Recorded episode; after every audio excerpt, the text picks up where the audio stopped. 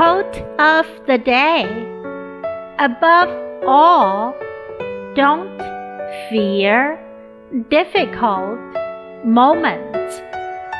The best comes from them. By Rita Levi Montalcini.